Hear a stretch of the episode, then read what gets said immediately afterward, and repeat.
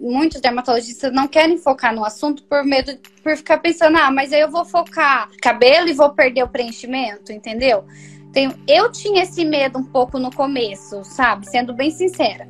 Porém, é uma coisa que eu quis arriscar porque eu, algo me dizia que estava certo e que eu precisava disso. E hoje eu vejo que realmente foi a melhor coisa. Por quê? Eu não perdi o paciente, porque se o paciente vem comigo para o cabelo, ele vai fazer um preenchimento, ele vai fazer a parte estética. E realmente era o que eu queria. Eu queria me tornar é, referência em cabelo. E, e é o que você falou, aquilo, quando você faz aquilo repetidamente, você diminui a chance de erro, você faz com mais excelência. E a mesma coisa no Instagram também. Então, você falar. E tem gente que fala, nossa, como que você consegue falar um ano só de cabelo, só de tricologia, só de transplante? Aí eu falo, cauda longa, já cito você, né? Olá, doutor, tudo bem? Seja muito bem-vindo e seja muito bem-vinda ao episódio de número 60 do Médico Celebridade Cast. Nesse episódio, eu entrevisto a dermatologista doutora Tamara Vanzella e nós vamos falar como a doutora Tamara conseguiu utilizar o Instagram e todo o seu marketing para falar de apenas um tratamento e se isso é possível, se a gente pode utilizar a mídia social para focar em um só tratamento, se tornar autoridade nesse assunto e captar pacientes da região. Então vamos lá para o bate-papo. Bom, Tamara, seja muito bem-vinda ao Médico Celebridade Cast. A primeira pergunta que eu quero te fazer, e que geralmente é aquela que, que os médicos mais falam, porque eu quero ouvir tua história. Como foi para você chegar a essa condição de médico celebridade, que é uma, nada mais é do que viver confortavelmente de consultório particular? Mas a gente sabe que tem muita história por trás disso. Como foi isso, desde o início da sua carreira até chegar nessa condição, se você pudesse sintetizar para a gente? Certo, Vitor. Bom, então eu me formei em medicina em 2013, comecei a trabalhar em 2014, mas eu fiz residência, me formei aqui em Maringá, na UEM, e depois eu, eu fiz residência na USP em Ribeirão Preto. Então, faz sete anos, esse é meu oitavo ano de médica e esse é meu quinto ano de dermatologia, né? Quando eu acabei a dermatologia, aquela coisa, para onde eu vou, o que, que eu vou fazer? Desde a residência, eu já imaginava que ou eu iria para, voltaria para Maringá, né, que foi onde eu estudei, ou eu iria para algum outro lugar um pouco menor para tentar é, a dermatologia. E aí eu casei e eu fui morar numa cidade menor, daqui não era Maringá, mas uma cidade um pouco menor. E lá eu, eu comecei a exercer a dermatologia por convênio, né? A dermatologia clínica, mas desde sempre fazendo a parte estética também desde o começo eu abri, falando do marketing, né? Eu abri o Instagram, então assim, eu já sabia, desde a residência eu já sabia que eu ia me formar e eu ia abrir um Instagram e eu ia começar meu. Assim que eu tivesse a minha marca feita, eu ia começar o Instagram. E foi isso que eu fiz. Eu tinha um Instagram pessoal, aí eu abri um profissional. Hoje em dia eu não faria isso. Eu continuaria no pessoal mesmo, porque já tem engajamento, já teria o público, mas na época acho que eu não tinha essa maturidade né? Então, mas deu certo. Hoje em dia eu só tenho o meu profissional e pessoal e é tudo junto. Aquele antigo eu já nem uso mais, eu fechei ele. Então, eu comecei desde, desde o primeiro ano, eu me formei. Em março eu comecei a trabalhar, em maio eu já estava com o meu Instagram feito, com a logo, com o branding, e já estava colocando a cara nos stories. Que eu nunca tive é, medo disso, eu nunca tive medo de, de pôr a cara, porque eu sempre. Ah, sempre gostei. Eu, na verdade, sempre fui muito tímida né? Mas no Instagram eu acho que é diferente. A gente consegue vencer essa timidez mais facilmente porque você fala com você mesmo, né? Você não tá vendo outra pessoa que tá lá. Então eu sempre fiz essa, é, é, esse Instagram e eu fui crescendo nessa cidade e fui fazendo bastante a parte estética, então que era a parte da dermatologia que me interessava e eu fui é, crescendo como a parte estética. Só que durante esse período eu sempre trabalhei em Maringá também. Eu vinha para Maringá a cada 15 dias porque eu sempre quis voltar. E a minha professora, que hoje é minha sócia, me convidou para trabalhar com ela. Ela foi minha professora na UEM de dermato e me convidou para trabalhar com ela. Então, eu comecei a cada 15 dias trabalhando no consultório dela, que já é um consultório classe AAA aqui em Maringá. Então, já tinha um público direcionado E aí eu fui criando esse público, trabalhando em diferentes vertentes dela. Então, na verdade, a gente, hoje em dia, a gente é sócio e trabalha junto, mas cada uma atua num campo. Então, a gente não tem competição, o paciente é o mesmo, o paciente da clínica é o mesmo e, e roda por mim e por ela. É, e aí eu, eu, deu certo da gente voltar, eu e meu marido, então agora estamos em Maringá já indo para o terceiro ano trabalhar. Em Maringá, qual foi a questão? Eu comecei a trabalhar muito com a parte de cabelo, né?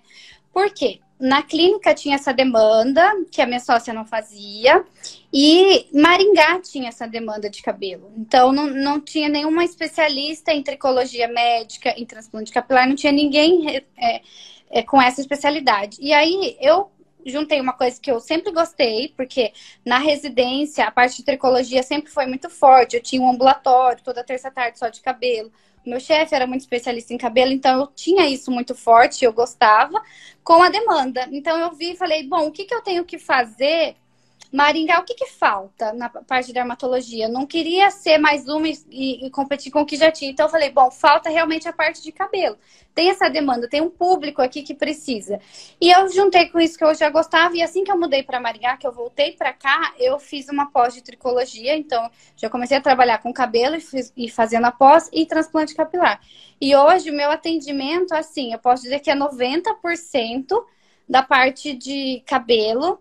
É, tem me tornado uma referência aqui, assim, indico, agora os colegas médicos já reconhecem, indicam. Então, hoje eu vejo que foi a, a escolha certa. Há dois anos escolhi, fiz isso e agora 95% do meu atendimento é de tricologia e transplante capilar.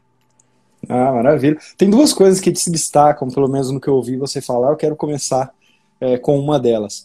Você falou para mim que sentiu a necessidade porque não tinha é, praticamente especialista nenhum em cabelo na região, então essas pessoas talvez teriam que ir até uma capital, teriam que andar bastante, teriam até para São Paulo, talvez, para fazer Sim. um transplante capilar. Você sentiu essa, essa necessidade. E aí tem uma coisa que eu sempre falo nessa questão de marketing, quando a gente está pensando no negócio da clínica mesmo, que é é, a gente não encontra pacientes para os nossos serviços. É interessante a gente encontrar serviços para os pacientes. Seria até mais inteligente, porque é coisa que eles já procuram, para que, que eu vou ficar tentando convencer alguém de uma coisa que ele não procura, certo? E você pensou muito nisso, na, na maneira estratégica de ver uh, essa oportunidade.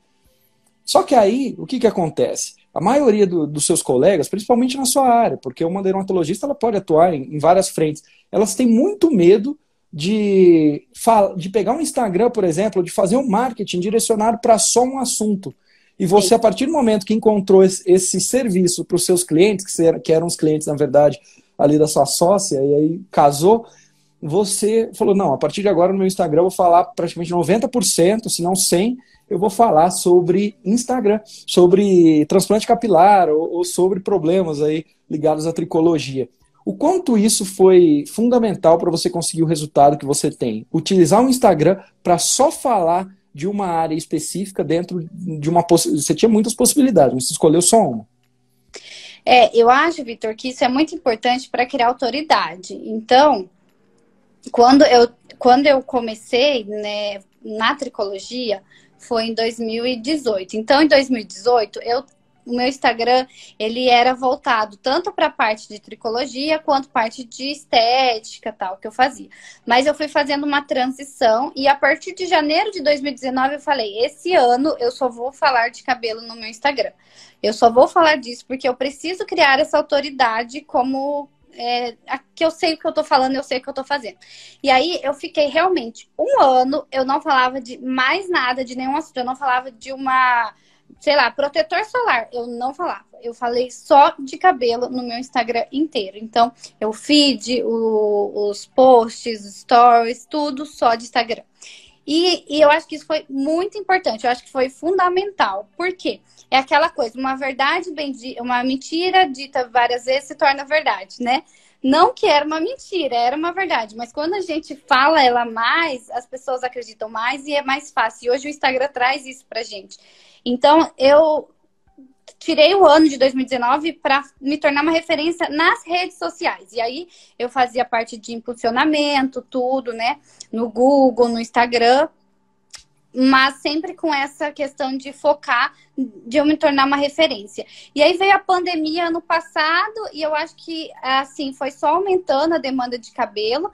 Então, na verdade, eu vejo que foi uma, uma escolha muito acertada e é uma coisa que eu acho que faz muita diferença. Eu estava até falando para você. Muitos colegas meus me falam, ah, qual que é a dica? Foco, foco. Eu tenho várias amigas dermatologistas. O que, que você quer fazer? Ah, o que, que eu faço no Instagram? Foca num assunto, foca naquilo e vai, tem que se especializar primeiro na hora de estudar e tem que na parte do marketing também. Então, no Instagram falar daquilo, falar várias vezes, repetidamente, até que a, quem está te ouvindo entenda que você sabe o que você está falando e que você é referência naquilo. Então, acho que esse foco no Instagram faz to... no Instagram e todas as mídias acho que faz toda a diferença. Exatamente, essa curadoria de um conteúdo só. Um, um primeiro caso, um dos primeiros, né? É que eu, que eu conheci, mas o primeiro que eu participei foi do Dr. Tontura, que eu até já entrevistei ele aqui, que ele é um neurologista. E até o nome, na época ele ficou pensando, será que coloca esse nome, Dr. Tontura ou não? E hoje ele, não só por conta do Instagram, né, ele já tem, ele é um dos, entre os 10 canais do YouTube é, de médicos mais seguidos, tem fila de espera e tudo mais. E ele, dentro da neurologia, poderia focar em muita coisa, focou somente ali na tontura e só fala no Instagram dele de tontura. E assim ele se tornou uma autoridade, uma coisa que está acontecendo com você agora, que eu sempre falei para ele que seria o efeito satélite. O que é esse efeito satélite? Você começa a focar e falar sempre, aqui, sempre sobre aquilo, naturalmente você vai ter que estudar mais sobre aquilo, que você está sempre querendo procurar coisa nova. E naturalmente você se torna um satélite, ou seja, você tem um imã próprio, por quê? Porque as pessoas começam a te perguntar cada vez coisas mais sofisticadas, logo você tem que estudar, e logo as informações chegam para você é, antes de todo mundo. Por quê? Porque qualquer coisa nova, esses colegas chegam e perguntam sua opinião, as, as farmacêuticas pedem para você virar um speaker, e assim você vira cada vez mais uma referência na área. E talvez em 5, 6 anos, 10 anos no máximo, você se torna um dos principais no país, porque você só fala daquilo. Só que a maioria não quer fazer essa transição que as suas colegas fazem. E aí você já deu algumas dicas para elas, né? Quer focar, igual você foca numa especialidade e tudo mais. Por que você vê que. Por que você acha que a maioria, principalmente dermatologista, tem essa dificuldade na hora de focar e bancar? Que, eu, que a partir de agora eu vou falar só sobre um problema, só sobre um tratamento. Qual que é a dificuldade? Eu acho, Vitor, que tem muito medo de perder paciente ainda. Existe esse medo, sabe? Então eu acho que as pessoas muitas, muitos dermatologistas não querem focar no assunto por medo, por ficar pensando, ah, mas aí eu vou focar, é, sei lá, eu vou focar na, na parte de, de cabelo e vou perder o preenchimento, entendeu? Tem, eu tinha esse medo um pouco no começo, sabe? Sendo bem sincera. Porém, é uma coisa que eu quis arriscar porque eu, algo me dizia que estava certo que eu precisava disso. E hoje eu vejo que realmente foi a melhor coisa. Por quê? Porque eu não perdi o paciente, porque se o paciente vem comigo para o cabelo, ele vai fazer um preenchimento, ele vai fazer a parte estética. E realmente era o que eu queria. Eu queria me tornar é, referência em cabelo. E, e é o que você falou, aquilo, quando vira um hábito, vira diminui a chance de erro, né? Acrescentaria em tudo que você falou isso. Quando você faz aquilo repetidamente, você diminui a chance de erro, você faz com mais excelência. E a mesma coisa no Instagram também. Então, você falar. E tem gente que fala, nossa, como que você consegue falar um ano só de cabelo, só de tricologia, só de transplante? Aí eu falo, cauda longa, já cito você, né? Falo, gente, ah, eu pego uma cauda longa. fica, entendeu? Pega um e vai, vai, vai que você consegue. Então, é, é, é, mas eu acho que tem esse medo de perder o paciente, de perder alguns e, e medo de não dar certo, de ter que voltar atrás. Eu acho que é medo. Exatamente. Mas sabe o que é estranho? A maioria desses médicos que falam que tem esse medo, eles já não têm esse Instagram que traz tanto paciente para eles. Muitos deles ainda nem têm o perfil e quer começar e fica te perguntando, mas como que eu começo esse perfil? Ou seja, ele, o Instagram já não traz nada para ele. Então, que medo que eu tenho de perder algo que eu já nem tenho, né? Mas é engraçado. E pelo jeito parece que, que no Médico Celebridade você não foi aluna, não. Você estudou mesmo, falou de cauda longa aqui. Aqui, ó, ó, olha aqui, ó. Anotei Nossa, to, todas as anotações. Que bacana. Que bacana. E, e o seguinte, Tamara, falando, continuando nessa, nessa pegada de escolher, ter um foco e tudo mais, você adiantou uma pergunta que eu ia falar. Você até falou de cauda longa. Mas querendo ou não, é uma, é uma grande dúvida. E as pessoas até me perguntam: como é que você tem tanto assunto para falar de marketing médico? Porque para mim é natural, um assunto vai puxando o outro. E você, como é que é no teu dia a dia, na hora de fazer um post, pra, e, e, você ter criatividade para falar de um assunto que você já falou tantas vezes e que parece até que é esgotável, mas a gente sabe que não é. É, não, não sei, assim, não é porque realmente é uma coisa que tá no dia a dia. Então eu tenho um paciente todo dia, falando todo dia, tirando dúvida todo dia. Então eu sei o que é as dúvidas dos pacientes e cada dia aparece uma dúvida nova. Então é, por exemplo, agora a queda de cabelo pós-Covid, tá tendo um monte. Então, ok, a gente vai falar disso, mas cada dia eu tenho um, um assunto a mais para falar sobre isso, porque o paciente me traz. Então, eu pego muito do que o paciente fala, muito do que a gente lê estuda. Então, às vezes, eu pego, assim, as notas do, do celular e vou escrevendo, vou escrevendo tudo que vai dando ideia de assunto, de stories, de feed, vou colocando, vou colocando. Depois eu organizo, é tipo um brainstorm mesmo. Mas é por conta disso. Então, por exemplo, eu fiz uma série de vídeos de minoxidil, né? Gente, o que, que eu vou falar de minoxidil? Nossa, eu fiz uns quatro IGTVs, mas eu acho que eu faria 20 se, se desse. Porque tem muita coisa para você falar, porque você vai pegar um efeito colateral, você vai destrinchar. O outro modo de usar. É, ah, usei e não funcionou, que o paciente sempre fala. É, o oral e o tópico, qual que é a diferença? Ah, o manipulado e não sei o que lá. E aí você vai explicar explicar, explicar. Então, na verdade, são os assuntos, é, as dúvidas mais comuns dos pacientes do consultório. Do, a, os assuntos que eu leio muito, eu também sigo muita gente que, que fala de cabelo. Então, se eu vejo um post legal, eu já salvo, e daí daquele post eu já tento tirar uns três, sabe? Então, na verdade, eu vou buscando inspirações no próprio Instagram e dos meus pacientes. E aí, e das coisas que eu leio, que eu vou lendo, estudando. Então, ah, se eu li um artigo, ai, vai ser muito técnico, mas o que, que eu posso tirar disso para o meu paciente? O que, que eu posso é, levar de conteúdo para o meu Instagram? Então, de um artigo eu já tiro várias coisas para o leigo, né, para o paciente. E hoje em dia o paciente está muito informado. Então, na verdade, a gente pode explicar muito mais coisa que antes que ele vai ter interesse, vai ter audiência. O meu público é um público muito exigente de, de, da parte de tricologia de transplante. O transplante capilar é um público muito exigente. Eles sabem tudo de transplante capilar.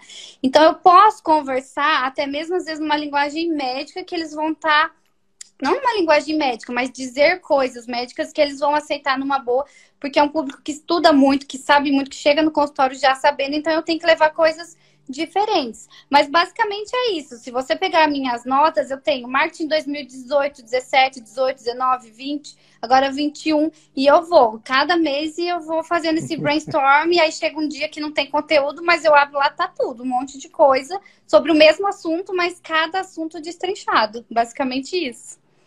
Exato. Mas você falou de três coisas que são principais para o médico querer fazer conteúdo igual você faz, assim. É, só de um assunto, mas com, com variedade infinita. Primeira delas, ouvido. Paciente falou, anotei. Ainda mais se for alguma coisa que eu ainda não tenho falado. Então tá sempre com o bloquinho ali anotando. Segunda coisa, seguir referências. Pessoas que falam, no teu caso, sobre cabelo, nem precisa ser médico, mas se fala sobre cabelo, você segue. Então você está sempre é, bebendo da fonte. Então uhum. a maioria não segue, ele segue o concorrente dele para passar raiva. Não, segue referências, não precisa ser teu concorrente direto. E o terceiro que eu acho interessante, usar a própria ferramenta. Eu tenho um amigo que é um grande desses gurus de marketing, ele é bem grande, ele fala para mim sempre, ó, oh, Vitor, você acha que aquele teu post que teve mais salvamentos é porque se bombou e os médicos salvaram? Na verdade, aquele pessoal de agência, o pessoal que quer falar de marketing, salvou para um dia usar aquela ideia. E aquela, até tem um livro que, que é muito bacana para quem, quem quer saber disso, chama Home como Artista. É um livro curtinho, só que ele mostra assim todas as técnicas para você.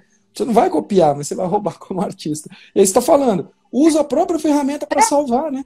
Aquilo que as pessoas publicam, que uma hora você vai voltar na, nesse salvamento e vai falar, opa, isso aqui eu posso usar. É ou não é? Então dá para a gente usar a própria ferramenta. E o pessoal não, ainda não, não, pegar, não pegou esses truquezinhos para facilitar o dia a dia mandando, assim, eu pego o aviãozinho e vou mandando para minha agência, sabe? Eu tenho a, é. a eu só pego o aviãozinho, vou mandando, vou mandando, vou mandando o dia inteiro, que eu acho legal, para eles também ajudarem a organizar. Então, eu acho que tem que se inspirar mesmo, não é roubar, é se inspirar. É, se inspirar. O, o home como artista ajuda a gente a se inspirar. Isso. E, e me fala uma coisa, como que é teu processo? Você falou para mim, tem agência, eu vejo que seus postos são profissionais, que você também tem um tato com os vídeos, você não grava. No Story, sim, grava no dia a dia, que é o que tem que fazer. Mas chega na hora de gravar um IGTV, alguma coisa, você tem sempre um, uma qualidade ali naquela gravação e tudo mais. Como é que funciona a tua produção de conteúdo? A questão mais técnica dela mesmo, não a estratégica. É, é esse é uma, assim, essa é uma questão polêmica, porque eu já estou na quarta agência, acho que é a quarta, é, a quarta agência. Eu espero que dê certo agora, enfim, mas eu, eu acho que tem que segmentar. Porque para o Google, para o AdWords, eu tenho uma pessoa que faz um freelance, né? Tanto para o Google quanto para o Facebook o AdWords. Para o transplante, o Google é uma coisa que vale muito a pena. Eu acho que é o que mais rende hoje em dia é o Google na parte do transplante capilar. Então eu tenho uma pessoa que só faz isso, que eu converso diretamente com ela e já cuida, ele já cuida da minha campanha há quase dois anos, então acho que já sabe bem como funcionam as coisas. E a, eu tenho uma agência que aí faz a parte do feed, os, os posts e gravam os vídeos, né?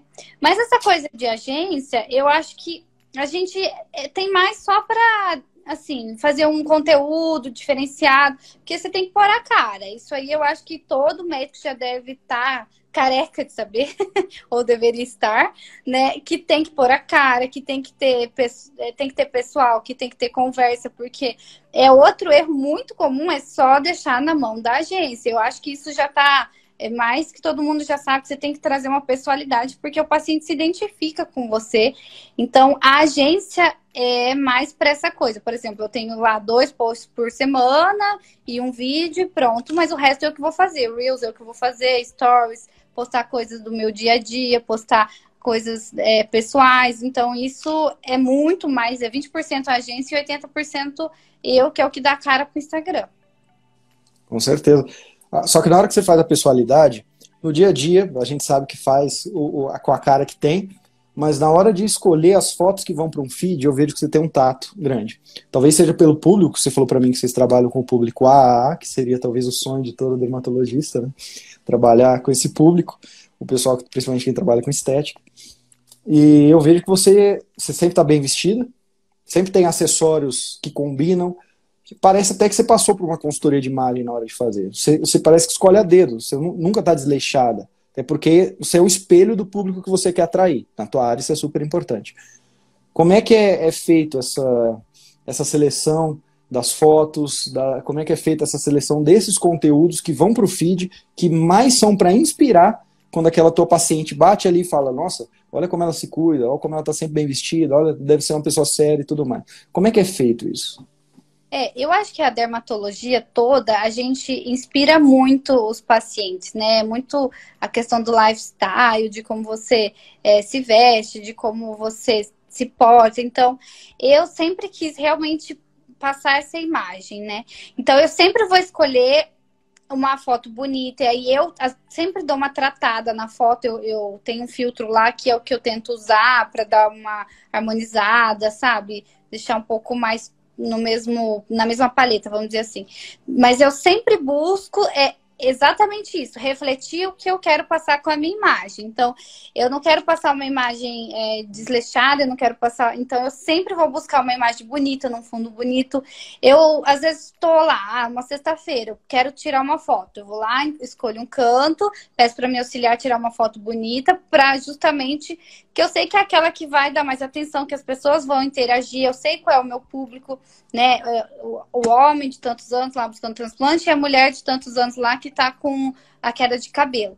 Então, eu, eu já sei, eu já conheço o público, eu já sei com o que ele mais vai interagir, o que ele quer ver. Então, a, as imagens, na verdade, ou são que eu vou produzir lá no dia do consultório mesmo, ah, hoje eu quero postar uma foto, então vamos lá. Ou são fotos que eu já tirei antes e eu acho que eu tenho esse cuidado de, de deixar ele um pouco mais harmonizado com o feed para não. Não aquela coisa é, parada, né? Igual, tudo igual, que aquilo lá é feio também, mas de não fugir muito do mood, do feed, de, de ter essa elegância, que é o que eu tento passar mesmo para o meu paciente. É Exatamente. E usar acessórios de marca, tá sempre cabelo feito, maquiagem, isso faz a diferença, né? Faz a diferença é. para o público que você quer trazer. Exatamente, não, pra, pra, ainda mais a parte de cabelo, você tem que ter um cabelo bonito, você tem que ter tudo isso, né? O paciente se inspira, não adianta. É, exatamente. E aí você falou para mim agora sobre público que alguns chamam de persona, e no médico celebridade a gente chama de paciente ideal. E você falou que tem um contraponto aí. Você tem um público de cabelo que talvez seja um pouco mais masculino, e você tem um outro público que é mais feminino.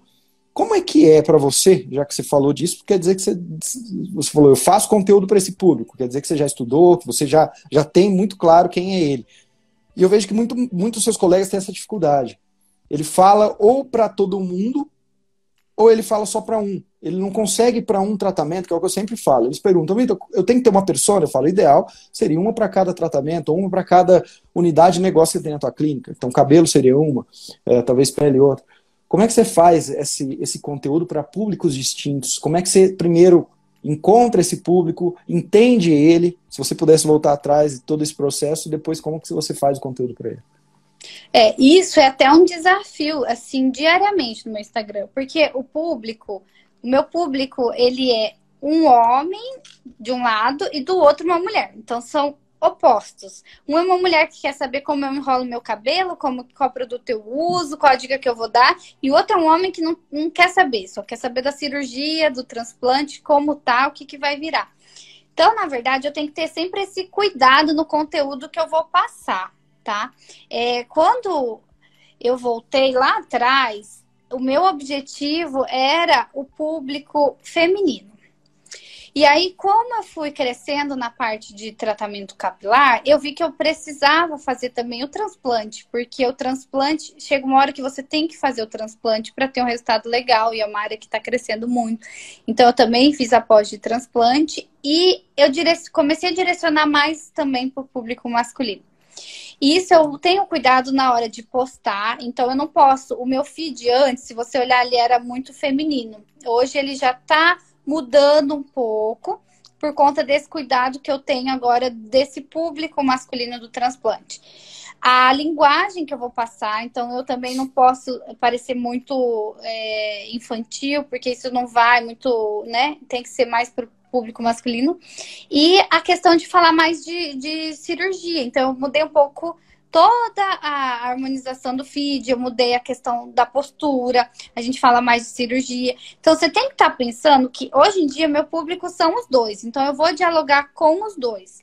A parte do trans, é igual você falou, Vitor, é por procedimento. Então, paciente ideal para tratamento capilar, para os lasers, para os protocolos que eu tenho na clínica, tudo, vai ser uma mulher de meia idade, tal, tal, tal.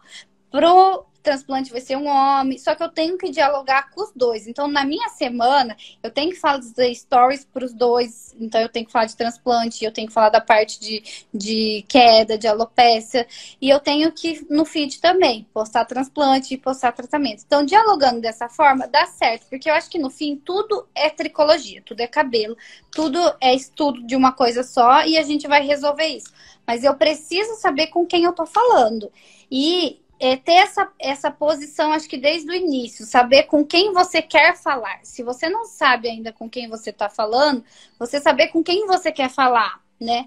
É, quando eu fiz seu curso, eu lembro que eu, eu tava até lendo aqui, engraçado, é, que você falou, ah, quem é a sua pessoa ideal? E eu anotei tudo.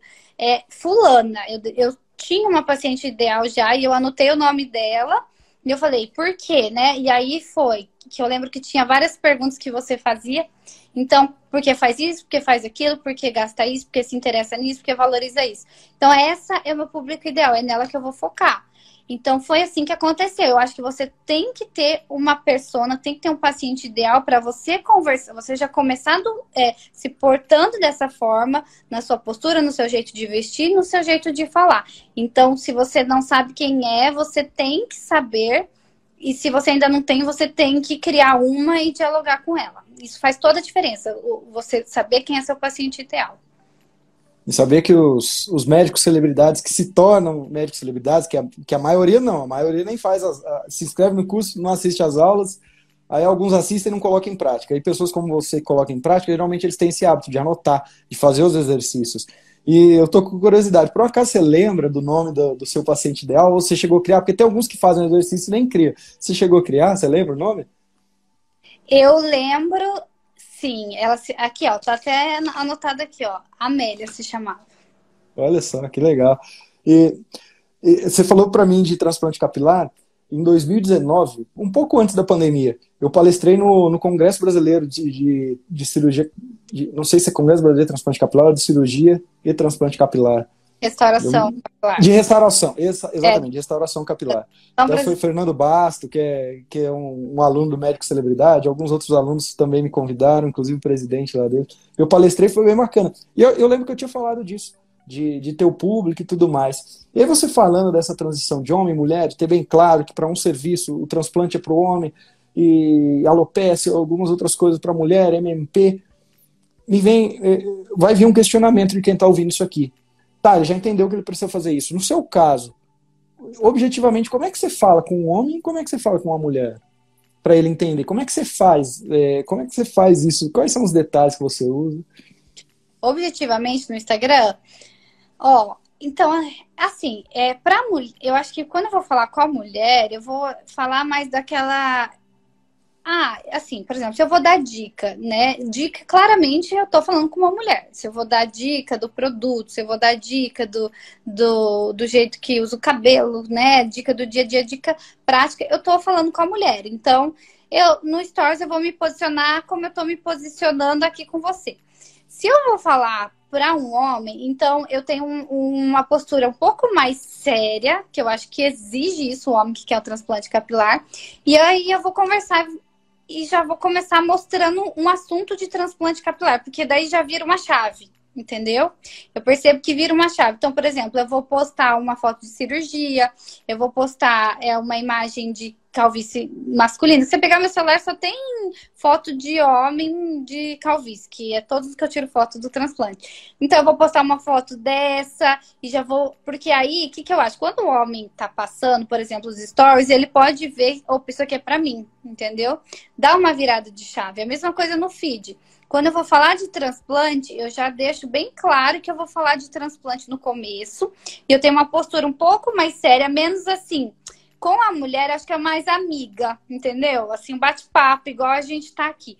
Com o homem, também, mas eu, eu acho que eu sou um pouco mais introspectiva, um pouco mais séria, porque é uma cirurgia, exige essa postura, e eu sempre coloco a questão do, do assunto, do transplante de cara, uma imagem mais forte para o paciente homem ver que eu tô falando com ele. E aí eu, eu eu acho que assim, dá para diferenciar um pouco, entendeu? Eu acho que a pessoa que tá vendo, até as mulheres falar, ah, isso aqui é para mim, não é para mim. Porque eu vejo quando tem enquete de transplante, os homens respondem, é, não, não, não muitas mulheres. Mulheres perguntam, ah, pode, mulher tal, mas é mais homem. E ao contrário, mulher, ah, é, quem quer dica de hair care? Mulher. Então eu, eu vejo que funciona bem isso para mim. Ah, maravilha. E se a gente for pensar na conversão desse paciente que está dentro do seu Instagram, que agenda e vai para o consultório, aí você vai indicar para ele o transplante ou não, você vai indicar um tratamento ou não.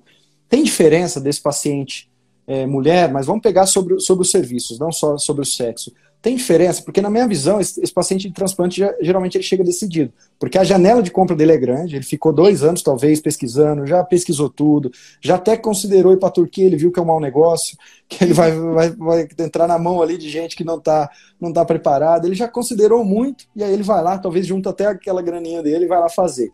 Eu já vejo que talvez seja uma coisa assim, a partir do momento que eu entro no consultório, é muito difícil eu, eu desistir. Uhum. E já os outros serviços não, mas talvez é uma coisa que eu tenho na cabeça. Como é que é a diferença entre esse paciente de transplante capilar e dos outros serviços nessa questão de conversão de serviço mesmo? É, o, é igual você falou, o do transplante ele vem decidido mesmo. Por quê? É, eu só atendo particular, então ele vai pagar uma consulta, né? Então, se ele, para ele topar pagar uma consulta, ele já fez várias avaliações online, inclusive comigo, não online, mas eu tenho um WhatsApp só do transplante que o paciente consegue mandar foto para me auxiliar e aí eu avalio e eu faço um pré-orçamento online, que hoje em dia a gente tem que fazer isso. Então ele já vem sabendo mais ou menos o preço da cirurgia, já conversou com a minha auxiliar, já deu, já explicamos tudo, então ele vem decidido. Ele só quer marcar a data e me conhecer e ver se a minha ideia bate com a dele, porque ele já vem sabendo tudo. Então a, a a conversão é muito alta para a cirurgia, realmente. A hora que senta na minha sala. Lá no, no, WhatsApp, é muita gente especulando. Mas na hora que senta na minha sala é alta. Já a, o que eu acredito, assim, que eu vejo é que a, a outra parte também, Vitor, por quê? hoje em dia a paciente já vem confiando muito em mim. Ela já, já me conhece, né? A mulher que quer tratar o cabelo. Então, ela já me conhece, ela já me acompanha há um tempo no Instagram, ela já tentou agendar consulta, ficou esperando a vaga. Então, ela já vem, ai, doutora, eu liguei um milhão de vezes, tal, consegui. Então, ela já vem com muita esperança para cima de mim, porque ela já passou por vários outros dermatologistas, entendeu? Então, eu vejo que a conversão dos meus tratamentos é alta por confiança, porque a paciente confia no que eu falo. E essa confiança foi construída nas redes sociais, porque ela nunca me viu. Ela já chega confiando em mim, entendeu? Aí na consulta eu vou, é, eu vou, eu vou fazer com que ela continue acreditando em mim, não vou decepcioná-la. Eu acho que a gente tem que ter um atendimento bom. Minha consulta é demorada, eu sou muito atenciosa. Então, isso é uma coisa que os pacientes gostam, querem e exigem. Cabelo é uma coisa que exige muito isso. Então, eu acho que a gente tem que não ser a mesma coisa que a gente é no Instagram, a gente ser no pessoal, ser lá dentro do consultório. E isso eu consigo ser. Então, eu acho que a paciente já vem confiando por essa relação que ela tem de amizade, porque eu respondo todos os meus, meus directs, eu respondo todos os meus comentários, e aí ela vem já confiando. Então, a conversão também é alta por conta desse relacionamento que já foi criado antes e que é mantido lá na clínica, porque eu consigo fazer um encantamento na consulta, consigo dar a atenção que ela quer, precisa, e ela sabe que pode confiar em mim no tratamento e fazer os, que, os tratamentos que eu vou pedir. Então a conversão acaba sendo alta também. Ah, e como é, como é que você faz quando essa pessoa entra em contato para falar? Você falou que você responde cada um, você não delega isso e provavelmente você responde com o timing exato, não é aquele cirurgião que vai, principalmente transplante capilar, né? a gente sabe que a pessoa fica talvez 10 horas para fazer um transplante capilar, não sei qual que é a tua média aí, a gente sabe que é complicado, e aí ele, depois de um mês ele responde a pessoa, pronto, o concorrente dele já respondeu antes, perdeu para o concorrente. Como é que geralmente você faz para responder e que converte mais? Porque ao longo do tempo a gente vai encontrando né, os caminhos. Que tipo de resposta você dá? Você responde por áudio, por texto? O que, que você fala geralmente que, que a pessoa depois continua na conversa e não simplesmente vem, faz o leilão e vai embora? Quais são as estratégias que você usa para responder? Você está falando do transplante? Dos transplantes. É, do transplante, quando o paciente fala comigo no, no story, eu, eu já peço o telefone dele e a minha auxiliar entra em contato com ele. Tá? Eu passo para ela e ela, ela entra em contato com ele e ela fala, ah, você teve interesse e tal. E aí já começa explicando sobre a técnica, pergunta se o paciente quer saber, enfim, já começa explicando. E aí ele toda quem vai responder o WhatsApp é a minha auxiliar, só que direcionada por mim, entendeu? Então ela vai me mostrar as fotos, eu vou direcionar. Nos stories aqui no Instagram, aí eu respondo tudo que eles me perguntam, eu tenho respondido hoje em dia escrito. Eu já respondi por áudio, hoje eu respondo porque por áudio, às vezes, eu vejo que eles mandam um áudio muito grande, aí é. já quer contar a história, sabe? Então eu escrevo mesmo, mas eu peço o contato da pessoa e a minha clínica entra em contato. Eu faço muito isso com o transplante e com algumas pacientes também. Quando eu vejo que o, a situação é crítica, que nem agora que tá essas quedas horrorosas aí pós-Covid, eu também muitas vezes tenho pedido o telefone e passo para minha secretária e elas entram em contato. Tá, então o segredo é um primeiro contato você já transforma efetivamente um lead de telefone, porque você já tem gente treinada, que no teu caso é secretária ou é auxiliar de, de cirurgia? Quem é que entra em contato com ele? é a minha auxiliar e a parte das consultas é a, as secretárias. Olha que bacana. Eu conheço alguns plásticos que conseguiram resolver esse problema de encontrar essa secretária lucrativa e vendedora a partir do momento que colocaram as auxiliares de, é de cirurgia para falar com esses pacientes. E elas são bonificadas, é lógico, por fechamentos e tudo mais. E como é que você treinou essas, tanto a secretária quanto a tua auxiliar para fazer esse trabalho que conseguir convencer esse paciente a agendar? É, a, a minha auxiliar, assim, ela, a gente fica junto o tempo todo. Então, eu consigo. Eu, no começo, eu pedia que ela me mostrasse sempre, toda hora, e eu falava, assim, você vai responder assim. Pra, baseado em situações reais, eu poder treinar.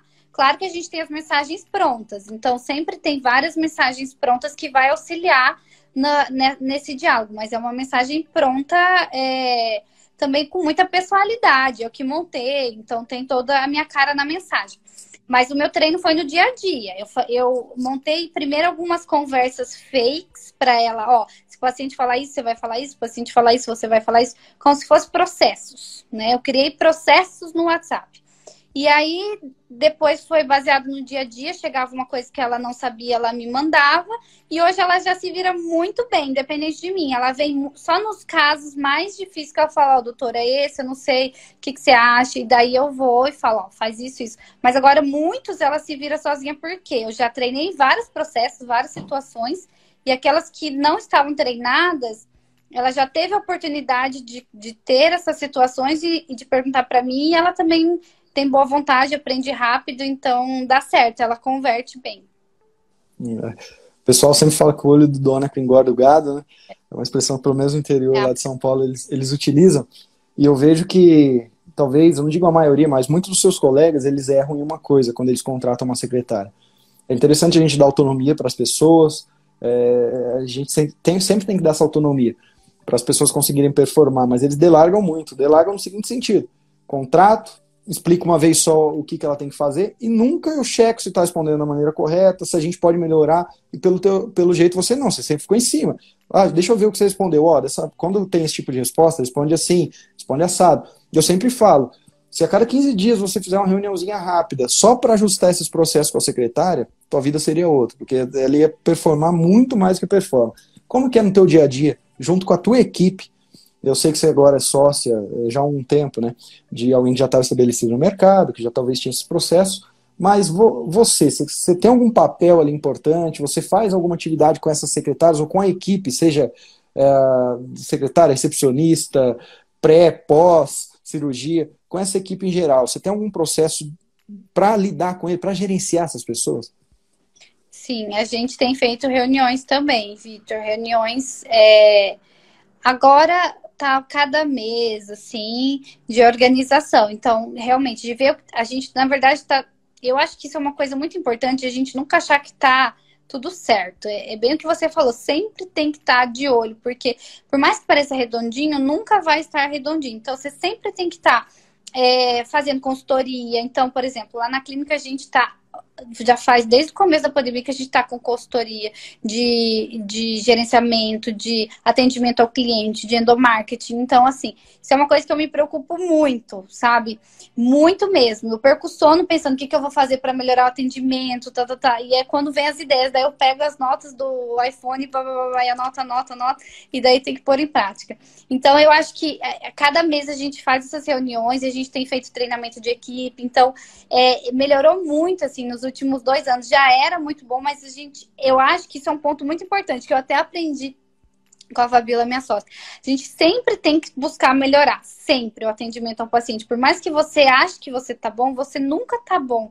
E eu sou muito assim, eu sou muito inquieta. Então eu sempre penso o que eu posso fazer para melhorar, o que, que eu tô deixando de fazer. Então, para ir com a equipe, com a endomarketing, com atendimento, com atualização, tudo em tudo. Eu acho que a gente pode virar isso no marketing, colocar isso nos estudos, colocar isso no atendimento ao paciente, no marketing de relacionamento. Então eu sou meio inquieta. E aí nesse sentido é bom. E eu acho que é uma coisa que tem que levar, porque por exemplo a minha sócia já está no, no topo e ela é inquieta também, ela sempre procura é, buscar mais atendimento.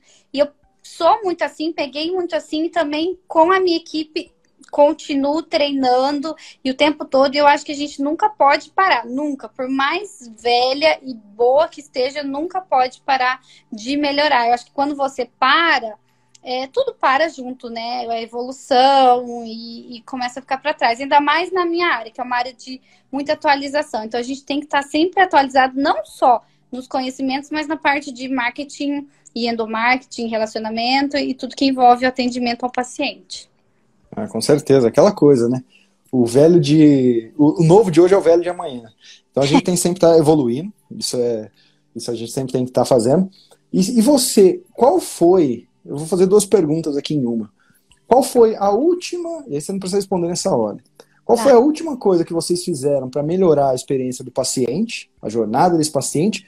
E qual foi uma coisa que não foi a última, e talvez nem uma das últimas, mas que você se lembra que, poxa, deu muito certo e que você que talvez seja melhor que até hoje você já colocou em prática? Ó, eu a, a última foi é, a gente colocar o paciente do as duas vou falar relacionada a transplante. Então, a última foi o paciente do transplante. Quando ele chega, ele recebe um fone descartável, que eu comprei um monte agora na pandemia, e um iPad, que eu comprei só para isso, e que vai passar um vídeo da cirurgia. Então, quando o paciente chega, que é de, de transplante capilar, ele vai sentar na recepção e ele vai receber esse iPad com esse fone descartável e ele vai ver todo um vídeo que a gente gravou na cirurgia com os processos. Porque quando entra no meu consultório, ele já viu como funciona o meu procedimento e já vai chegar com as dúvidas para tirar.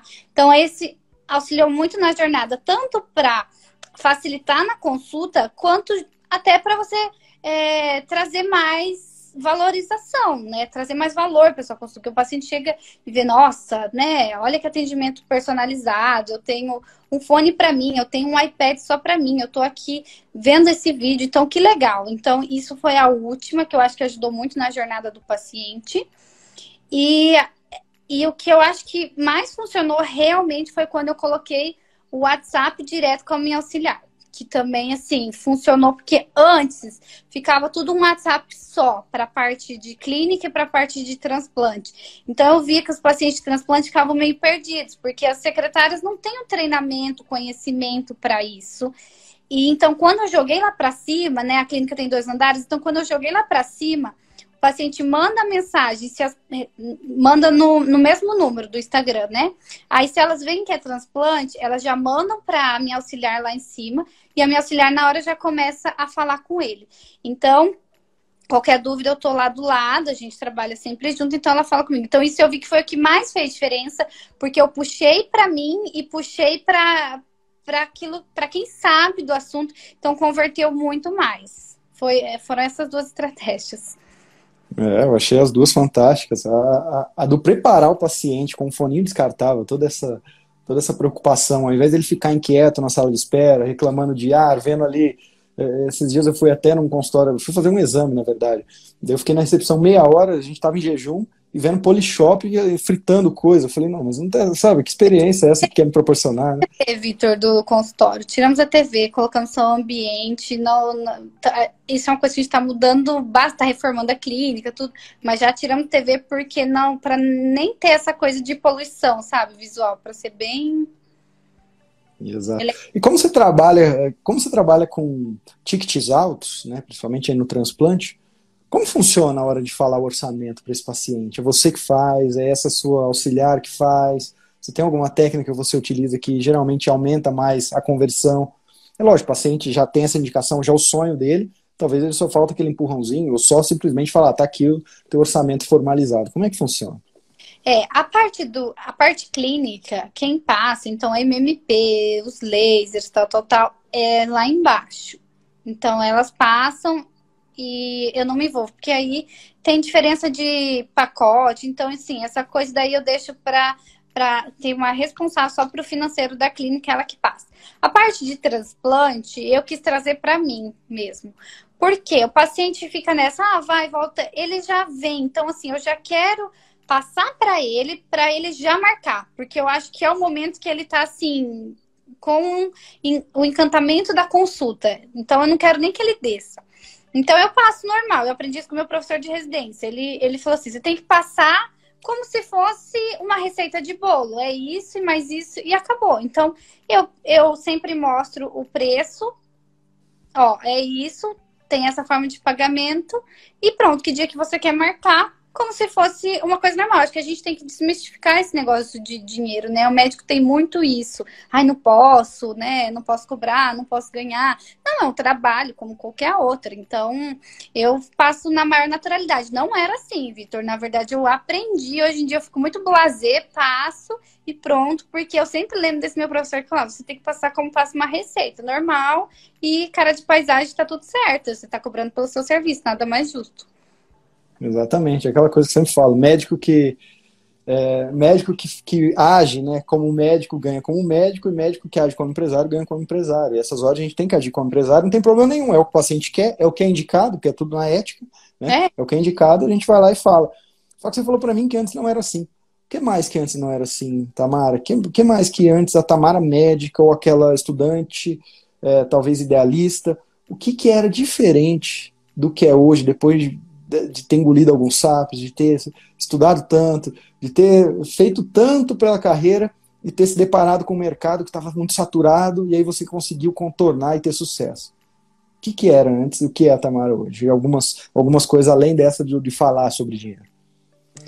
É, eu acho que eu melhorei muito no meu atendimento mesmo ao paciente, porque o que era antes, vamos pensar assim, um atendimento de convênio, né? Que a gente tinha que atender mais rápido, não era focado. Então, assim, era uma coisa muito. É, cada hora era uma, uma queixa diferente. Então, o que era antes e hoje não é mais, eu acho que é o atendimento. Melhorei muito o atendimento ao meu paciente, justamente por poder fazer uma consulta particular com mais tempo e poder trabalhar numa coisa que eu amo, que é cabelo, e poder trabalhar numa coisa que eu estou assim, é, que eu vejo todo dia e toda hora, hábito. Então, aquilo que virar hábito, você faz com excelência. Então, a minha consulta de cabelo, ela virou um hábito. Então, eu faço ela de olhos fechados para o paciente. E faço de uma maneira muito melhor do que eu não fazia antes. Então, mudou isso a parte do atendimento. Eu acho que antes eu, eu não atendia como eu atendo hoje, mas porque eu tenho essa excelência de tá lá no hábito, todo dia fazendo a mesma coisa o tempo todo e isso minimiza erro, faz com que você tenha mais segurança para falar com o paciente, mais segurança para passar um tratamento. Então, antes, eu ia passar um tratamento de seis meses de laser, de MMP, o paciente ia gastar lá X. Eu tinha medo, será que eu falo isso? Será que tá certo? Será que ele quer isso? É, será que eu devo mesmo? Não passo só um remédio pronto? Hoje não, hoje eu passo, eu sei, eu tô certa de que aquilo vai ser o melhor para o paciente. E eu acho que essa segurança que eu não tinha antes ajuda a converter, ajuda ao paciente até gostar mais, porque tudo que um paciente quer é um médico seguro. Então, essa segurança é uma coisa que eu fui ganhando com o tempo, de estar tá fazendo sempre a mesma coisa, estudando e me aperfeiçoando sempre no mesmo assunto. Se tornar aquele satélite que a gente falou, isso, e é só o começo, né? Porque esse satélite tende a, daqui a um tempo, começar a eh, deixar o pessoal fazer estágio dentro da clínica dele, e aí ele ganha um transplante por semana a mais, só desse colega que vai entender como é que funciona o processo ali dentro, lançar um curso para ensinar esses colegas a fazerem isso, e assim, esse satélite tem tudo para crescer, crescer, crescer, né? E olha só, Tamara, se a gente for falar de marketing, a gente focou muito aqui em Instagram. O que além de Instagram, que no médico celebridade, ou em algum outro curso, ou na tua vivência, é vital para o médico hoje principalmente da sua área, né, que lida com estético, o que, que é vital ele fazer de marketing além de estar tá no Instagram? De mídias sociais, eu acho que de, de marketing digital, o Google Ads, assim, com certeza. Eu não sei como em cidades maiores, mas uma cidade igual a minha, que tem 400 mil habitantes, faz toda a diferença. O paciente vai no Google procurar qual é a dermatologia especialista em cabelo, qual é a especialista em transplante capilar, né? Transplante capilar Maringá. Então, faz toda a diferença. E eu também falo sempre para todos meus colegas que perguntam, invista em Google Ads, vale muito a pena, vale muito mais a pena do que ficar pagando agência, do que ficar é, pagando post, você colocar um dinheiro onde vai ter um retorno. E o Google Ads para mim, são as dois, os dois que dão mais retorno, o Google Ads e o Instagram. Eu tenho canal no YouTube, mas é uma coisa que eu não consigo me dedicar, assim, sabe? Eu não consigo responder todos os comentários lá. Então, eu tenho deixado um pouco de lado meu canal no YouTube. Até preciso voltar. O que eu faço é repostar do Instagram para o YouTube. E o transplante é uma área que tem muito giro no, no YouTube, mas eu não consigo me dedicar assim tudo, então eu acabo escolhendo. Então, eu acho que a área do Google Ads é uma coisa que realmente vale a pena fazer uma campanha bem feita. Isso faz toda a diferença. É, no Médico Celebridade a gente fala muito sobre essa, essa questão do Google, né? O quanto. E, e me espanta cada vez mais chegar alunos médicos celebridade que nem sabiam que aquilo existe. Eu falo, nossa, mas é, é o básico, né? Que você deveria saber. E de conceito de marketing. de questões mais teóricas, talvez. Tem algum conceito que você ouviu ultimamente, que você leu, viu no livro, que você até viu num curso, alguma coisa assim que, que te abriu os olhos e explodiu sua cabeça? Porque sempre tem essas coisas, né? A gente ouve um conceito novo e fala, poxa, que, que bacana isso aqui, eu acho que isso aqui serve para mim, ou eu testei isso aqui dá certo. Não sei se você gosta dessas coisas, de teorias, conceitos e tudo mais de marketing. É, eu te, na época eu estava estudando muito marketing, na época que eu estava fazendo o curso, que foi no começo da pandemia, né? Acho que foi ano passado, é, no começo da pandemia. Então, é assim, o que eu gosto muito, Vitor, é endomarketing. Eu gosto muito. Eu acho que uma coisa que eu tenho que melhorar é marketing de relacionamento. Essa, essa parte de pós-venda. Eu acho que isso é uma coisa que tem que melhorar ainda na, na, na, minha clínica e eu fico quebrando a cabeça, né? Que forma que eu vou fazer isso? Mas a parte de endomarketing eu gosto bastante. Eu acho que essa coisa de encantar o paciente no atendimento faz toda a diferença. Porque eu sou assim, quando eu vou num restaurante, eu olho muito o ambiente, não só a comida, né? Então o endomarketing é uma coisa que me atrai muito e eu acho que faz toda a diferença no atendimento do paciente, porque hoje em dia a gente tem pacientes muito exigentes, muito exigentes, e o endomarketing faz parte disso. E como lidar com esse paciente muito exigente?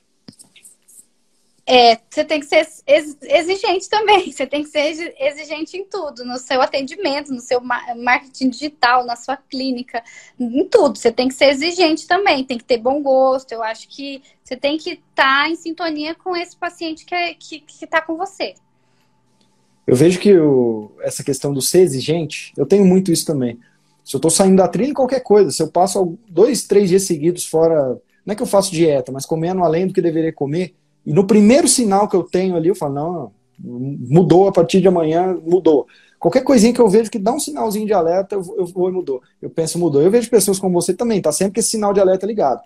Você ainda não melhorou, talvez do jeito que você acha que deveria estar, mas você já sabe que é aí que você vai precisar trabalhar. Você está com o sinal de alerta ligado. E eu vejo que a vida do médico empreendedor, esse que vive de consultório, que é o teu caso, que vive bem, que está com nível de satisfação da carreira 11, né, nem 10. Não. Ainda não, calma, a gente tem que. É, é, já falei, sou inquieta, eu fico assim, o que, que eu preciso fazer, o que eu preciso melhorar. É. Nossa. Então, a gente está sempre assim, né? Mas eu vejo que é, um, é, uma vida muito solitária, muitas vezes. Que você acorda todos os dias, escova o dente, e na hora de dormir você escova o dente pensando em como melhorar, em o que fazer, em como pagar o salário, isso, isso, mas ninguém mais te ajuda. As pessoas que você contrata, elas recebem salário, lidam com a tarefa dela, vão embora, mas não ficam pensando assim, nossa, como eu vou fazer a clínica da Tamara crescer? Como que eu vou fazer? E no teu caso, você, para fazer essas melhorias, você é muito solitário ou você tem pessoas, além da, talvez sua sócia, talvez marido, pessoas que te ajudam a pensar, clarear suas ideias e colocar em prática? Eu já fui muito solitária, Vitor, muito. Assim, às vezes a gente se sente mesmo, é igual você falou, de pensar, né? Porque muita gente não entende essa inquietude. Fica assim, gente, mas calma, por quê? Não precisa tanto ser tão ansiosa, né? Ficar pensando o que, que você vai estar daqui 10 anos, mas esse é meu jeito. Mas hoje em dia eu tenho dividido muito e ajuda. Eu acho que ah, sim, eu acho que com o meu marido ele me esclarece porque ele é um ótimo gestor. Então, e ele tem essa parte de gestão de pessoas muito boa, essa parte de marketing. Então, ele me traz um olhar de fora que eu muitas vezes estou dentro do furacão que eu mesmo é. cria, que eu mesmo crio. Então, ele tem esse outro olhar. E com a minha sócia demais, assim, ela é, ela é uma mentora para mim. Então, ela foi a minha professora e hoje ela é uma mentora tudo que eu quero implementar na clínica da parte de tricologia, eu tenho muita independência e ela também, tudo ela pergunta para mim. Então a gente tem um relacionamento muito bom. Eu acho que ter um mentor é, é, é muito legal, porque você tem alguém que você se espelha, que já está lá 10 anos à frente e que você confia muito. Então, se eu tenho uma ideia diferente, eu pergunto o que, que você acha, a gente troca uma ideia, isso faz toda a diferença, porque ela me abre uma, um outro caminho que eu não pensava, ou ela fala, legal, Tamara, excelente ideia, vamos fazer isso na clínica. Então, a gente é bem parceira nesse sentido, e dividir as dores desse crescimento, eu acho que é muito importante, porque exatamente o que eu estou falando. Mostra outros caminhos que muitas vezes você não vai ver quando você está sozinha dentro do turbilhão que, que você mesmo cria. Essa que é a verdade. Né? É verdade. Tem, tem, até uma frase que agora eu vou, parafrase, vou parafrasear ela que você falou, o olho do furacão. A gente não enxerga o furacão dentro dele, quando a gente está dentro dele. Só, for, só fora dele. Dentro dele a gente só vê vento ali. A gente nem vento, a gente nem vê. A gente vê, mas sei lá o que a gente vê. Né? Fora você consegue ter uma noção que aquilo é um furacão. Exatamente. Agora você vê, aquilo é um furacão, dentro você não vê. Dentro você vê outras coisas ali, mas não um furacão. Né? E é, é, muito interessante isso aí, de você compartilhar, de ter pessoas, ter, ter a rede de apoio, igual toda grávida tem que ter uma rede de apoio familiar. O empreendedor precisa ter a rede de apoio, seja um marido, uma esposa, um irmão, uma irmã, um mentor, um sócio, alguém que ele pode dividir, porque senão ele tem pessoas que ele paga salário, mas essas pessoas não estão comprometidas muitas vezes em buscar alternativas. Elas estão lá para cumprir horários e fazer funções. Tamara, qual foi a principal a principal ação que você fez até hoje na sua carreira? Que você, assim, se não fosse essa ação, porque é interessante quando a gente pega a carreira de médico. Talvez se você tivesse caído no conto da sereia, ainda mais, você falou para mim que há uns 5, 6 anos que você fez aí a sua residência e tudo mais, se você tivesse caído no canto da sereia de, ó, tá bombando as clínicas populares, vem aqui, atende aqui, você vai atender o dia inteiro, você vai ter paciente, você vai ganhar por dia dinheiro, mil, dois mil reais, vai ficar aqui. Se você tivesse tomado uma decisão precipitada no começo da sua carreira, tivesse, tivesse ido para o caminho mais curto, você não viveria talvez de consultório. Você talvez teria que estar dando um plantão aqui, trabalhando em clínica de, de um dono A, B ou C. Mas você tomou talvez uma decisão e essa decisão foi o que, o que te guiou e te trouxe até aqui. Se você pudesse voltar atrás, qual decisão seria essa? Eu acho que a decisão foi sair de onde eu estava, confortável, nessa outra cidade, que eu já estava há dois anos, é, estava ganhando bem, estava criando um nome de, na dermatologia estética, eu estava confortável lá e sair da zona de conforto para vir para cá. Então, quando eu vim, eu pensei, bom, eu vou ganhar menos, mas é o que eu quero, eu quero voltar para Maringá e eu quero trabalhar lá e eu quero trabalhar com cabelo. Então eu não tinha certeza se isso ia dar certo, porque hum, era um fun... afunilar demais, né? Mas eu acho que foi assim a decisão mais certa e vir para cá e não entrar em convênio. Porque quando eu voltei para cá, é... poderia ter entrado, mas eu falei, não, não tem como você fazer um trabalho bom de cabelo com convênio, com uma consulta rápida. Não existe essa possibilidade. A consulta de tricologia é muito demorada. Então, eu não entrei em convênio. Eu acho que eu tinha muito medo de ter largado o certo, que eu tava nessa cidade pelo incerto, mas foi a melhor coisa que eu fiz na minha vida. E deveria ter feito antes, mas eu acho que eu vim numa época que eu já tava mais madura, na na, na dermatologia. Então, acho que no fim deu tudo certo e foi essa virada de chave de sair da zona de conforto. Porque se eu continuasse na zona de conforto, ficaria bom, ficaria, mas eu acho que não poderia crescer como eu posso crescer aqui, entendeu? Aqui o horizonte é mais longe. É, mas eu vejo que todo, todo, toda pessoa de sucesso ela tem um, uma decisão desconfortável que ela precisou tomar, ou várias decisões desconfortáveis. E a maioria paralisa nessa hora. Né? Prefiro ficar não, no conforto. E assim, não foi nada fácil, porque. É, não é fácil. É, eu tava lá na, no conforto, mas foi a melhor decisão. Então, realmente não é fácil, mas é uma coisa que no final você vai entender que, que valeu a pena mesmo. Hum. Inclusive, eu acho que nos primeiros meses, tem gente que até nos primeiros anos, quando toma essa decisão desconfortável que leva ao sucesso, essa pessoa fica se questionando: será que eu fiz certo? Por que, que eu fui? Eu sou burro, por que, que eu fui largar aquilo lá? E fica se martirizando até que as coisas acontecem, né? Uma hora. Fala uma, é, uma hora a chave vira. Me fala uma coisa. Tem alguma coisa que te frustrou na medicina? Desde quando você saiu da. Desde quando você entrou na faculdade, talvez com aquele idealismo todo do que, que era ser médico e tudo mais. Teve alguma coisa que te frustrou no mercado da medicina ou na medicina em geral? Ah, Vitor, eu acho que ainda frustra. Para a parte da dermatologia, a gente é muito invadido, né? E por outras especialidades, né? E isso era uma coisa que piorou muito em 2016. Foi quatro médico, 2015, né? E aí 2016, quando outras especialidades começaram a invadir muita arte, a parte estética, eu estava na residência já. Então isso frustra, ainda frustra muito, porque a gente vê muita gente invadindo. Então, eu tenho muita pena, porque a dermatologia é tão linda, tão difícil, né? Uma das residências mais concorridas e está sendo tão invadida. Então, isso me frustra cada dia que eu vejo é, a, a a desvalorização. Eu acho que a gente está muito desvalorizado nossa profissão e meio sem, sem um rumo para onde tomar, porque eu não vejo é, muita gente defendendo ou lutando ou querendo, fazendo algo que vá ter uma que vai ter um resultado de verdade. Então, isso me frustra na parte da medicina, essa parte da invasão que a dermatologia está tendo. Exatamente. Eu, o que me frustra também é eu, eu ver, eu vejo muito curso online de médico. Aliás, eu tenho até curso que ensina médico a lançar curso. Aí eu vejo alguns médicos lançarem, eles são da área principalmente de dermatologia, de estética, e eles, tão, eles dão curso para outros profissionais. Eles ensinam aquilo que eles fazem ou para outros profissionais fazerem. Ou seja, o meu compromisso aqui é ganhar concurso, não estou nem aí com o mercado, não estou nem aí com meus colegas. Isso me deixa também, de alguma certa forma, apreensivo os rumos que está se tomando, né? Porque não tem critério nenhum para entrar nesses cursos, então você para fazer um transplante capilar teve que passar por residência, anos e anos, passar pela faculdade de medicina e depois se especializar nessa área, enquanto alguém que talvez tenha um, curso qualquer aí de um, dois anos pode fazer. E eu vejo que está acontecendo isso, os próprios colegas ensinando outros profissionais, né? É, eu acho que é muito culpa do, do próprio médico mesmo, muito é, querendo ganhar dinheiro a qualquer custo, né, por conta desses cursos e, e sem critério nenhum, a gente, a gente ajuda a se afundar, com certeza. E é uma coisa que é difícil, eu acho que não tem mais jeito, eu acho que já está tudo invadido mesmo, mas cabe cada um fazer um serviço de excelência para buscar um público que quer esse serviço de excelência e ser feito por um médico. Eu acho que tem público para tudo, mas frustra. Frustra realmente é, o que está virando e muitas vezes por conta do médico que está ensinando os outros. Exato. E eu, eu te trouxe aqui Obviamente, eu considero você uma médica celebridade aí que vive. E, e ser médico celebridade não é paparazzi, sai na rua e pede autógrafo. Não, é viver confortavelmente com consultório particular, que é coisa que poucos vivem. A maioria ainda está defendendo de plantão, convênio e tudo mais e não vive confortavelmente.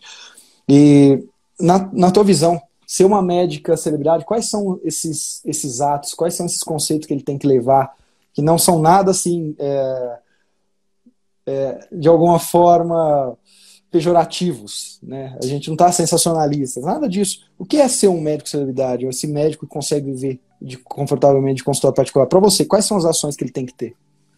Eu acho que ser médico celebridade é ser autoridade naquilo que você fala e naquilo que você faz. Então, quando você tem autoridade, conhecimento, é, você se dedica ao estudo, você se dedica ao atendimento, você se dedica ao marketing, você se torna um médico celebridade naquilo. Porque você é uma autoridade. Então, você pode. Existem médicos celebridades de várias especialidades e subespecialidades, porque você consegue ser autoridade naquilo. E o paciente vai te reconhecer como tal, porque ele vai ver que você sabe o que você está falando e ele vai trazer esse mérito para você. Então, para mim, é isso: é você estudar, ter autoridade e saber o que você está fazendo e fazer bem feito, desde o atendimento, desde o marketing inicial até o final. Isso envolve atendimento ao paciente e cuidar da dor dele. Maravilha, eu também concordo com você, assina embaixo. Que é essa, autoridade, esse médico que, que tem competência no que fala e o principal, ele não faz marketing para ele. Quem segue a Tamara, quem ganha? É a Tamara que ganha? Não. É a pessoa que segue, que tá. E a gente sabe, cabelo. É autoestima pura. A pessoa não, a pessoa deixa de ir num casamento, talvez, da melhor amiga por conta de um problema de cabelo. Ela deixa de sair de casa e se relacionar. Ela tem vergonha, talvez, ela, ela não se relaciona, não consegue ter um parceiro há muito tempo. Ou o homem também não consegue ter uma parceira.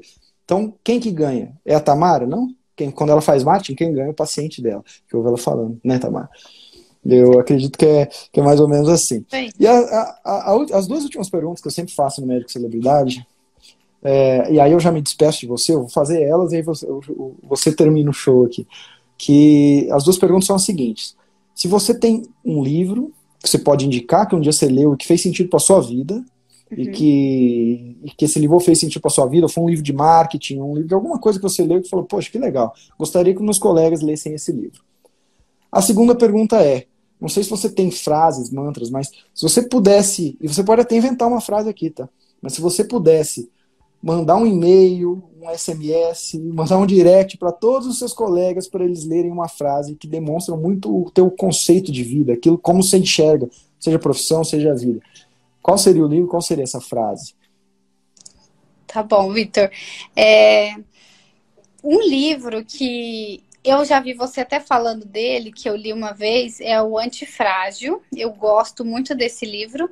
Não sou muito do mercado financeiro, já quis, mas eu acho que eu gosto muito dessa questão de você não ser frágil, de você, você quer uma coisa, como diz o nome, né? Lutar e ir atrás Então eu, eu indico bastante, eu li com o meu marido esse livro, eu gosto muito do Antifrágil, porque é uma filosofia de vida, é isso, é você sair da, da zona de conforto, é você estar tá no meio do caos e do meio do caos você conseguir se destacar.